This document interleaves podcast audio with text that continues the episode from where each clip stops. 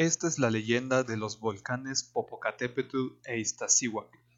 Cuenta la leyenda que hace ya miles de años, cuando el imperio azteca estaba en su esplendor y dominaba el Valle de México, como práctica común sometían a los pueblos vecinos, requiriéndoles un tributo obligatorio.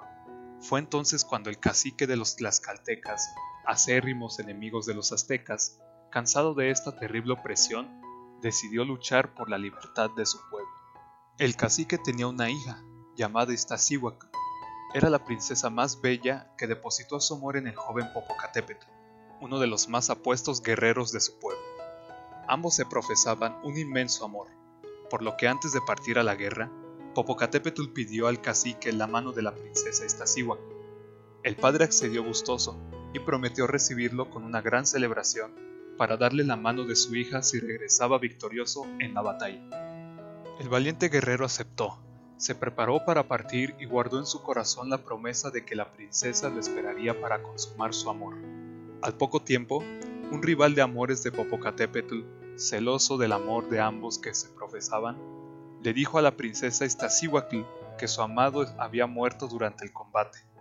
Abatida por la tristeza y sin saber que todo era mentira, la princesa murió. Mucho tiempo después, Popocatépetl regresó victorioso a su pueblo, con la esperanza de ver a su amada. Por desgracia, a su llegada, recibió la terrible noticia sobre el fallecimiento de la princesa Iztaccíhuatl.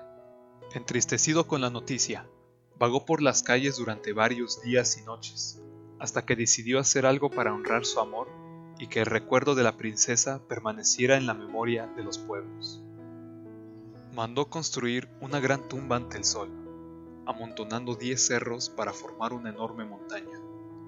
Tomó entre sus brazos el cuerpo de su princesa, lo llevó a la cima y lo recostó inerte sobre la gran montaña.